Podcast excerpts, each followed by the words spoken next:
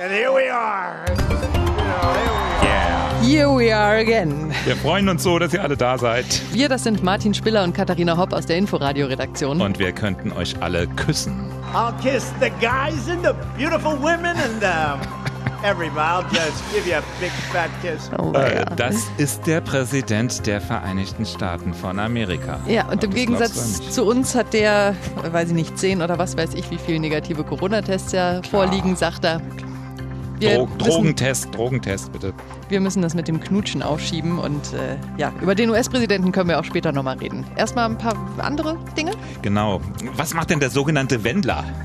Hat Bild was Neues? Ja, ist Ah. klar. Ich komme dir gleich rüber, ey. Okay. Also zwei große Themen haben wir heute. Zwei sehr unterschiedliche Themen. Ähm, ein Berliner Kneipenwirt hat Berlin verklagt. Darüber sprechen wir.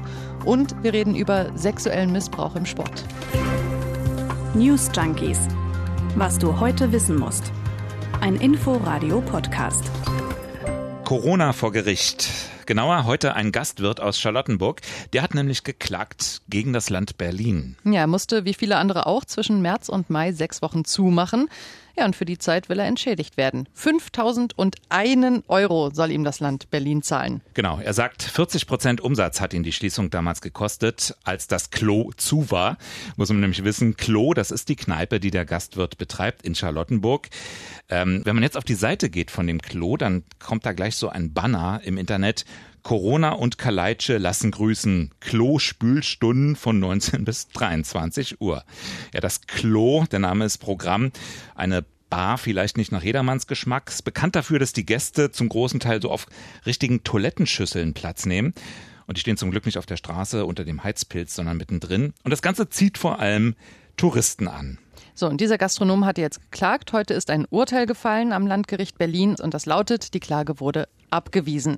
Weil, so die Begründung, es besteht kein Entschädigungsanspruch gegen das Land Berlin, weder rechtlich noch tatsächlich. Die Anordnung, dass geschlossen werden muss, die war rechtmäßig, die Einschränkungen waren verhältnismäßig, also kein Grund zur Klage. Genau, und schuld ist ja eigentlich auch das Virus und nicht das Land Berlin. Das Urteil war auf jeden Fall mit besonderer Spannung erwartet worden, denn in den letzten Wochen hatten sich bereits Tausende von Gastronomen zusammengetan, um Sammelklagen anzustrengen. Und die ganz große Klagewelle, die fällt damit wohl aus. Genau. Und das ist ähm, auch nicht das allererste Urteil in der Richtung. Es ist das erste in Berlin, aber das bundesweit erste ist schon ein paar Wochen her. Das ist in Niedersachsen gefallen, an, in Hannover. Da hatte ein Gastwirt eben auch geklagt, weil er sechs Wochen zumachen musste und hat gesagt, 52.000 Euro sind mir durch die Lappen gegangen. Also ich will vom Land Niedersachsen mal mindestens 10.000 zurückhaben. Und da haben die Richter die Klage auch abgewiesen. Und auf die Begründung haben sich jetzt auch die Berliner so ein bisschen bezogen. Also in Niedersachsen haben sie da gesagt, äh, also zum einen hat es denen nicht härter getroffen als andere. Haben die in Berlin auch gesagt, ne? Kein Sonderfall, sondern es hat einfach alle gleich getroffen. Ja, und dann hieß es in Niedersachsen außerdem noch, dass eine Entschädigung in diesem Fall explizit nicht vorgesehen ist.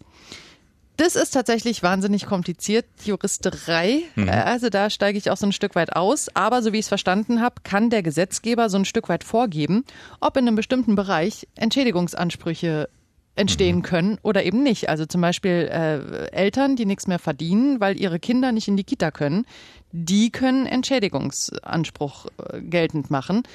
Kneipenwirte aber offensichtlich nicht.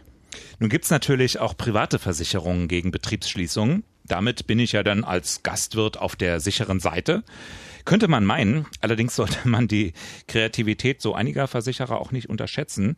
Noch im Frühjahr hatten die sich nämlich äh, gegen Ansprüche mit Händen und Füßen gewehrt. Da war dann mal zwar eine Epidemie abgesichert, aber keine Pandemie. Oh Gott. Wortklauberei. Ja. Oder der Infektionsschutz, der wurde dann bezogen auf die Küchenschabe direkt hinterm Herd, aber nicht auf die behördliche Schließung sämtlicher Restaurants. Also in diesem Fall hm, zahlen wir leider nicht. Weißt du, wer gegen eine Pandemie wirklich abgesichert war? Nee, Wimbledon, Wimbledon. das Tennisturnier. Ja, fand ich total irre. Als einziges sportliches Großereignis hat sich Wimbledon gegen eine Pandemie versichert, und zwar schon 2003, nämlich nachdem SARS aufgekommen ist. Ja, und äh, die Versicherung wird es jetzt ganz gerne gehört haben, dass die eben mal so absagen, oder? Naja, also die haben, also man muss, also Versicherung ist Versicherung, ne? Und in dem Fall stimmt das. In dem Fall wurde hier keine Wortklauberei betrieben, sondern äh, die Veranstalter von Wimbledon sollen pro Jahr 1,8 Millionen Euro gezahlt haben. dafür, dass sie im Falle einer Pandemie abgesichert sind. Macht über 17 Jahre, so rund 31 Millionen. Ja, und jetzt, als sie das Turnier absagen mussten, gab es 130 Millionen von der Versicherung. Geht doch. Ähnliches Glück hatte ein Gastwirt aus München. Der hatte nämlich noch im März, diesen März, eine Versicherung gegen Betriebsschließung abgeschlossen. Also fast ein bisschen so, als wenn man eine Zahnzusatzversicherung abschließt, nachdem der Arzt längst die Idee hatte, also zehn Implantate wären vielleicht keine schlechte Idee. Also auf jeden Fall, ähm, er hat die Versicherung bekommen und äh, wollte nun die Kosten für die Schließung von der Versicherung zurückhaben. Mehr als eine Million Euro. Mhm. Und die hat abgelehnt. Begründung, behördlich angeordnete Schließungen auf Grundlage des Infektionsschutzes, ja, die sind gedeckt. Aber der Covid-19-Erreger, der ist in den Versicherungsbedingungen nicht ausdrücklich genannt. Damit sind sie aber nicht durchgekommen. Damit sind sie nicht durchgekommen. Denn also erstens mal war der zu dem Zeitpunkt im März ja kein ganz Unbekannter nee, mehr. Bekannt, ja. Und außerdem hielt das Landgericht das für so intransparent. Der Wirt hat dann tatsächlich sein Geld bekommen, über eine Million Euro. Ja, dafür hast du ja eine Versicherung. Eben. Wimbledon war auch einfach ja. generell gegen Pandemien versichert. Und es muss ja auch nicht immer gleich der komplette Shutdown sein. Äh, juristische Folgen wird ja zum Beispiel auch die Berliner Sperrstunde noch haben. 80 Bars der Initiative Bars of Berlin haben sich zusammengetan, haben gegen diese Sperrstunde einen Eilantrag eingereicht. Begründung? Die Maßnahme sei kopflos und unverhältnismäßig. Sie bedrohe die Gastronomen in ihrer Existenz, so heißt es. Roberto Manteuffel von der Bar Marietta im Prenzlauer Berg, der hat dazu im Inforadio Folgendes gesagt. Nach den Monaten, in denen wirklich Hygienekonzepte ja erstellt werden mussten und auch wurden und wirklich auch viel Geld in die Hand genommen wurde, um das Ganze Corona-konform halt eben aufzustellen, sind wir der Meinung, dass wir auch durch den Winter mit geöffneten Bars und auch Clubs kommen können. Wenn die Stadt um 23 Uhr dicht gemacht wird, ja, was passiert denn dann? Die Menschen ziehen sich wieder genau in dieses private Umfeld zurück und es ist wirklich naiv anzunehmen, dass dann in dieser Stadt die Leute plötzlich nicht mehr feiern würden. Ja, das ist ja im Prinzip die Argumentation, die wir spätestens seit Donnerstag, Freitag kennen, seit klar war, dass es die Sperrstunde gibt, ne? Genau. Und der Senat hat ja auch eigentlich längst angekündigt, äh, dass es Hilfen geben soll. Der will die beschließen und zwar in Form eines Mietzuschusses. Für den Oktober soll es bis zu 3000 Euro geben. Findet Barbetreiber Manteuffel übrigens auch gut, allerdings nur als ersten Schritt. Also wenn das erstmal nur für Oktober ist und im Zweifel dann auch tatsächlich, wenn die Sperrstunde zum Beispiel länger gehen sollte, auch für November solche Maßnahmen auch kommen, ist das auf jeden Fall schon mal ein Schritt in die richtige Richtung, denn es ist besser als nichts, das muss man ganz ehrlich sagen. Aber gleichzeitig bleibt natürlich dann auch wieder, was ist mit dem Wirt und der Wirtin, die halt dann selber kein Geld verdienen. Dann verdient wieder der Vermieter halt eben Geld, aber die Wirte und Wirte müssen sich ja auch was zu essen kaufen. Auch das muss man natürlich ansprechen. Finde ich nachvollziehbar, muss mhm. ich sagen. Und ich finde auch generell, also ich hatte ja jetzt, ähm, wir alle irgendwie sehr lange auch großes Verständnis dafür, dass man auf Sicht fahren muss und nicht so richtig weiß, mhm. in welche Richtung entwickelt sich das, wo können wir lockern, wo nicht. Ich meine, es ist für uns alle eine neue Situation. Aber jetzt bin ich tatsächlich auch der Meinung, muss man langsam eine Strategie her? Weil ich meine, das RKI hat heute erst noch mal klipp und klar gesagt, das alte Normal, das wird es in absehbarer Zeit nicht geben. Jetzt kommt der Winter. Und selbst wenn dann nächstes Jahr irgendwann ein Impfstoff da ist, dann wird es ja trotzdem noch eine ganze Weile dauern. Also da wird immer mhm. noch Abstand und Maske angesagt sein, weil es einfach dauert, so eine Bevölkerung durchzuimpfen. Also ne, so, so, so langsam bräuchten wir jetzt, glaube ich, wirklich mal einen Plan für die nächsten Monate. Hm. Und es wird ja auch nicht besser. Also wir haben heute gehört, in den Niederlanden soll es wieder eine komplette Schließung geben von Bars, Restaurants, Café. Zwei Wochen lang, glaube ich. Und zwar richtig, komplett dicht, ja, alles. Genau. Ja. Nichts nur mit Sperrstunde. Also müssen wir mal gucken. Unser Thema dann morgen. Bundeskanzlerin Angela Merkel trifft sich mit den Ministerpräsidentinnen und Ministerpräsidenten. Und zwar persönlich, nicht per Video. Ja, darauf besteht sie, dass endlich mal wieder alle persönlich in einem Raum sind. Schauen wir mal, was bei rumkommt. Wir sind gespannt. Sexueller Kindesmissbrauch im Sport. Unter dieser Überschrift hat es heute in Berlin eine Veranstaltung gegeben, ein sogenanntes Hearing. Dabei ging es darum, dass Betroffene erzählen und Menschen, die in Sport und Politik arbeiten, zuhören. Oder um es mal mit äh, Familienministerin Franziska Giffey zu sagen. Es geht bei sexualisierter Gewalt nicht um Einzelfälle, sondern um ein gesamtgesellschaftliches Problem, das wir angehen müssen. Und um das anzugehen, hat die Bundesregierung eine Kommission ins Leben gerufen. Ja, eine Aufarbeitungskommission, so nennt sich das. Wer das noch nicht gehört hat, das ist eine Kommission, eingesetzt eben von der Regierung, die den Kindesmissbrauch aufarbeiten soll. Und zwar in sämtlichen Formen, also in Institutionen, in Familien, im sozialen Umfeld. Da sitzen jeweils sieben Personen drin. Das sind Experten aus der Medizin, aus Rechtswissenschaften, Erziehungswissenschaften, Sozialwissenschaften. Also alles Leute, die sich schon jahrelang mit dem Thema Missbrauch beschäftigt haben. Und die machen vor allem Anhörungen, also von Betroffenen, aber auch mal von Zeitzeugen, wenn der Fall jetzt schon ein paar Jahre zurückliegt. Ja, und vor einem Jahr hat diese Kommission jetzt einen Aufruf gestartet, dass sich explizit auch Menschen melden sollen, die in ihrem Leben schon mal sexuelle Gewalt im Umfeld des Sports erlebt haben. Und da haben sich bislang 93 Betroffene gemeldet ja, gerade der Sport mit der körperlichen Nähe, die man da oft hat, äh, Trainer, Jugendliche, äh, ist der besonders anfällig äh, für äh, Missbrauch? Das ist so ein bisschen die Frage, um die es dabei geht. Ne? Naja, es ist natürlich ein wichtiges Lebensfeld auch mhm. einfach. Ne? Also jeder, jede zweite Jugendliche ist im Sportverein nach wie vor. Mhm. Und es ist natürlich auch ein Umfeld, in dem die Eltern nicht ständig dabei sind. Und ähm, ja, Meral Molkentin, die Kinderschutzbeauftragte beim Landessportbund Berlin, die hat es im Inforadio so gesagt. Menschen, die übergriffig äh, werden wollen, für die ist ein äh, Sportverein insoweit interessant, dass da viel Körperlichkeit herrscht, dass es Hilfestellungen gibt, ähm, dass man angewiesen ist auf Menschen. Also das Ehrenamt ist äh, angewiesen darauf, dass es motivierte, freundliche, engagierte Menschen gibt, die sich für den Verein einsetzen. Und ähm, da, wo Kinder sind, sind auch Menschen, ähm, die äh, Grenzen äh, von Kindern und Jugendlichen Jugendlichen nicht achten. Wenn man das so hört, also ich habe da mal dieses Bild vor Augen, Schulsport, Geräteton, ja, Hilfestellung, der feste Griff an den Oberarm, wobei man auch damit nicht immer erfolgreich auf den Kasten hochgezogen wurde. Aber äh, mein Eindruck ist, dass heute Mädchen und Jungen doch lieber so auch Ballsportarten machen. Turnen ist ja so ein bisschen out. Ist dabei nicht die Gefahr auch geringer dann? Das ist so eine sehr naheliegende Assoziation, ne? Mhm. Turnen oder vielleicht auch Schwimmen, wo man ja, ich sag mal, besonders nackig ist. Aber da sagt Sabine Andresen, die Vorsitzende der Kommission, ganz klar, nee, Moment, das ist äh, komplett falsch gedacht alle Sportarten, davon müssen wir ausgehen, sind betroffen. Nicht nur die, die vielleicht auch besonders häufig körperliche Hilfestellung ähm, nötig machen, wie es beim Turnen auch der Fall ist. Alle Sportarten sind betroffen und insofern sind auch alle Vereine und alle Verbände aufgefordert, sich mit Aufarbeitung zu befassen. Also da können wir nicht differenzieren, aber die Kommission differenziert in einem anderen Bereich. Sie unterscheidet nämlich zwischen Breiten- und Leistungssport. Ich wollte gerade sagen, wir reden jetzt, das ging ja immer um den Sport in den Vereinen, so in der Freizeit beim Leistungssport, da gibt's ja nochmal ganz andere Abhängigkeiten. Da geht's ja um ganze Karrieren dann. Ja, ja, klar, da kommt alles Mögliche dazu, ne? Druck, Abhängigkeit. Trainer haben einfach Macht über, über dich und dein Leben. Und Macht ist ja bei sexueller Gewalt auch mhm. immer so ein schönes Stichwort. Da mhm. geht's ja oft drum. Ja, und ähm, Sabine Andresen sagt, das ist natürlich auch besonders krass, weil die, die jugendlichen Kinder ja ihre gesamte Freizeit auch im Verein verbringen, wenn sie auf Leistungssportebene tätig sind und da auch sehr viel investieren wenn sie Gewalterfahrungen gemacht haben und wenn im Verein mit ihnen schlecht umgegangen wurde, wenn weggesehen wurde, wenn ihnen nicht geholfen wurde, wenn ihnen nicht geglaubt wurde.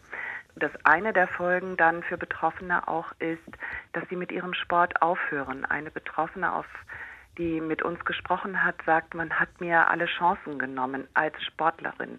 Und das spielt eine Rolle, wenn wir über sexuelle Gewalt im Sport sprechen. Ja, das ist, was ich meine. Es geht um ganze Karrieren, die dabei zerstört werden. Klar, Lebensentwürfe, ja. Mhm. So, stellt sich die Frage, was kann, was muss man tun? Da sagt die Kommission, zwei Dinge sind wichtig. Punkt eins, Aufarbeitung, Aufarbeitung, Aufarbeitung, Aufarbeitung. Jetzt bei dem Hearing heute, da wurden ja auch explizit Erwachsene angehört, denen halt Jahre oder Jahrzehnte lang kaum einer oder gar keiner zugehört hat. Und die Kommission sagt, das ist aber super wichtig, dass wir das alles erfahren, weil nur so werden Strukturen sichtbar und Prävention kann funktionieren. Und da sind wir halt beim zweiten wichtigen Thema Vorbeugung, Prävention. Mhm. Ist ja auch eine Frage der Sensibilisierung der Beteiligten, ne? also auch der Kinder, der Jugendlichen, äh, die ja mitunter oder in der Regel wahrscheinlich gar nicht wissen, wo die Grenze ist. Was ist in Ordnung? Wo ist Anpacken in Ordnung? Mhm. Äh, wo endet äh, eine sinnvolle, eine notwendige Hilfestellung? Dass man darüber eben auch redet, ganz offen vorher mit den Kindern, mit den Jugendlichen. Absolut. Und mhm. Vereine müssen halt vielleicht auch mal grundsätzlich eine Linie für sich finden ne? und dürfen sich da nicht so wegducken. Ja. Das sagt auch äh, Miral Molkentin. Wenn man einen Trainer äh, aufnimmt in, äh, in seinen Verein und sagt, äh, übrigens Kinderschutz ist bei uns ganz hoch äh, auf der Agenda, äh, wie stehen Sie denn dazu? Dann ist auch, äh, merkt auch das Gegenüber, ah, okay, da wird hingeguckt, ne? Und das sind vielleicht Gegebenheiten, die äh, potenzielle ähm, Täter und Täterinnen dann eher so meiden und sagen, okay, da der Verein, das ist mir zu heikel, ähm, da gehe ich lieber nicht hin. Was ich mich dann auch frage, ist, wie man damit richtig umgeht, wenn so ein Fall erstmal bekannt geworden ist und auch öffentlich geworden ist. Mhm. Gab es ja in den vergangenen Jahren immer mal wieder so Fälle, die richtig prominent wurden, die dann überall in den Medien gelandet sind. Also beispielsweise ein, ein Judo-Lehrer aus Tegel, der soll sieben ihm anvertraute Jungen missbraucht haben. Es ging durch die Presse. Oder erst recht der Fall eines Judo-Lehrers in Hessen im Hochtaunuskreis. Der soll 20 Jahre lang junge Sportler missbraucht haben. Ich finde das immer ganz befremdlich, wenn man so Schlagzeilen liest. Wie findest du das, wenn da so medial drüber berichtet wird? Kommt drauf an. Sag mal eine Schlagzeile ja, äh, Judo-Trainer missbraucht kleine Jungen. Ist das schlimm? Also solange es in dieser anonymisierten Form bleibt und nur von einem Judo-Trainer und einem Jungen gesprochen wird? Ja, gut, ich denke dann natürlich immer direkt ein bisschen weiter und irgendwie spätestens an die Boulevardpresse. Mit den vier Buchstaben, genau, und denke mir halt, weißt du, dabei wird es nicht bleiben. Dann ja. hast du Bilder der Opfer und lass die doch einfach mal in Ruhe. Ist dann irgendwie ja. immer so. Andererseits haben wir es gestern zum Beispiel gesehen bei unserem Thema Hunger. Ja, du erinnerst dich, ne? Hat ja auch positive Effekte, wenn das bekannt wird. Absch Abschreckung oder auch erstmal Aufmerksamkeit für das Thema, Sensibilisierung. Richtig. Natürlich, Dinge können sich nur ändern, wenn man viel darüber redet. Da mhm. bin ich eigentlich auch der Meinung. Es ist so ein bisschen, ich bin da zwiegespalten.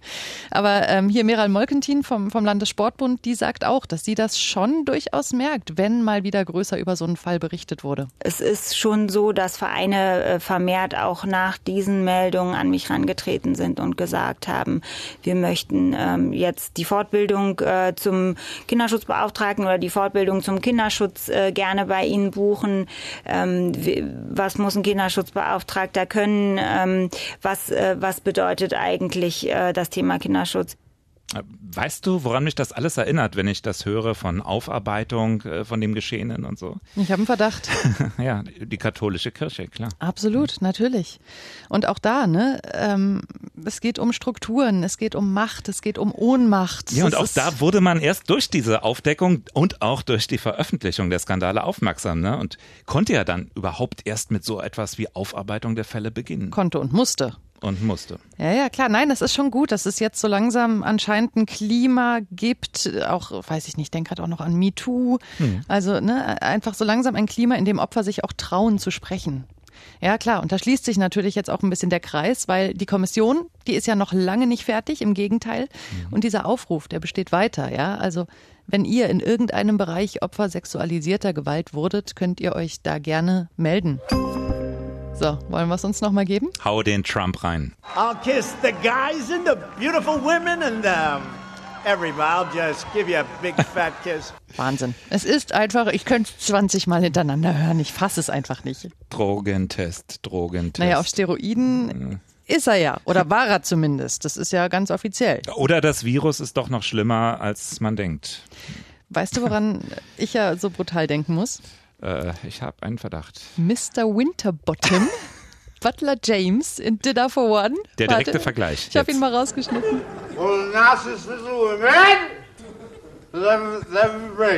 And here we are.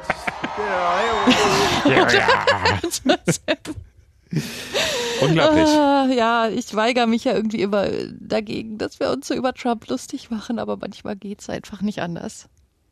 Naja, werden sich wahrscheinlich trotzdem viele nicht davon abhalten lassen, ihn zu wählen. Die Republikaner lassen sich sowieso so schnell von nichts abhalten. Im US-Bundesstaat Kalifornien haben sie eigenmächtig Wahlurnen aufgestellt. Und zwar nicht irgendwo, sondern vor Waffenläden und Kirchen. Ja, man, man muss wissen, wie man seine Zielgruppe erreicht, sage ich immer. Der Countdown läuft. Heute hm. in drei Wochen ist wieder lange Wahlnacht angesagt. Ich bin sehr gespannt. Ja, und einen habe ich noch. Ebenfalls in Kalifornien stellt nämlich Apple heute neue Produkte vor. Neue iPhones sollen angeblich präsentiert werden. Schon wieder? Schon wieder? War da nicht erst im März die letzte Präsentation? Ja, das war nur das billige Modell, das Einsteigermodell. Jetzt kommen ja die richtig guten. Bist du schon gespannt? Nö.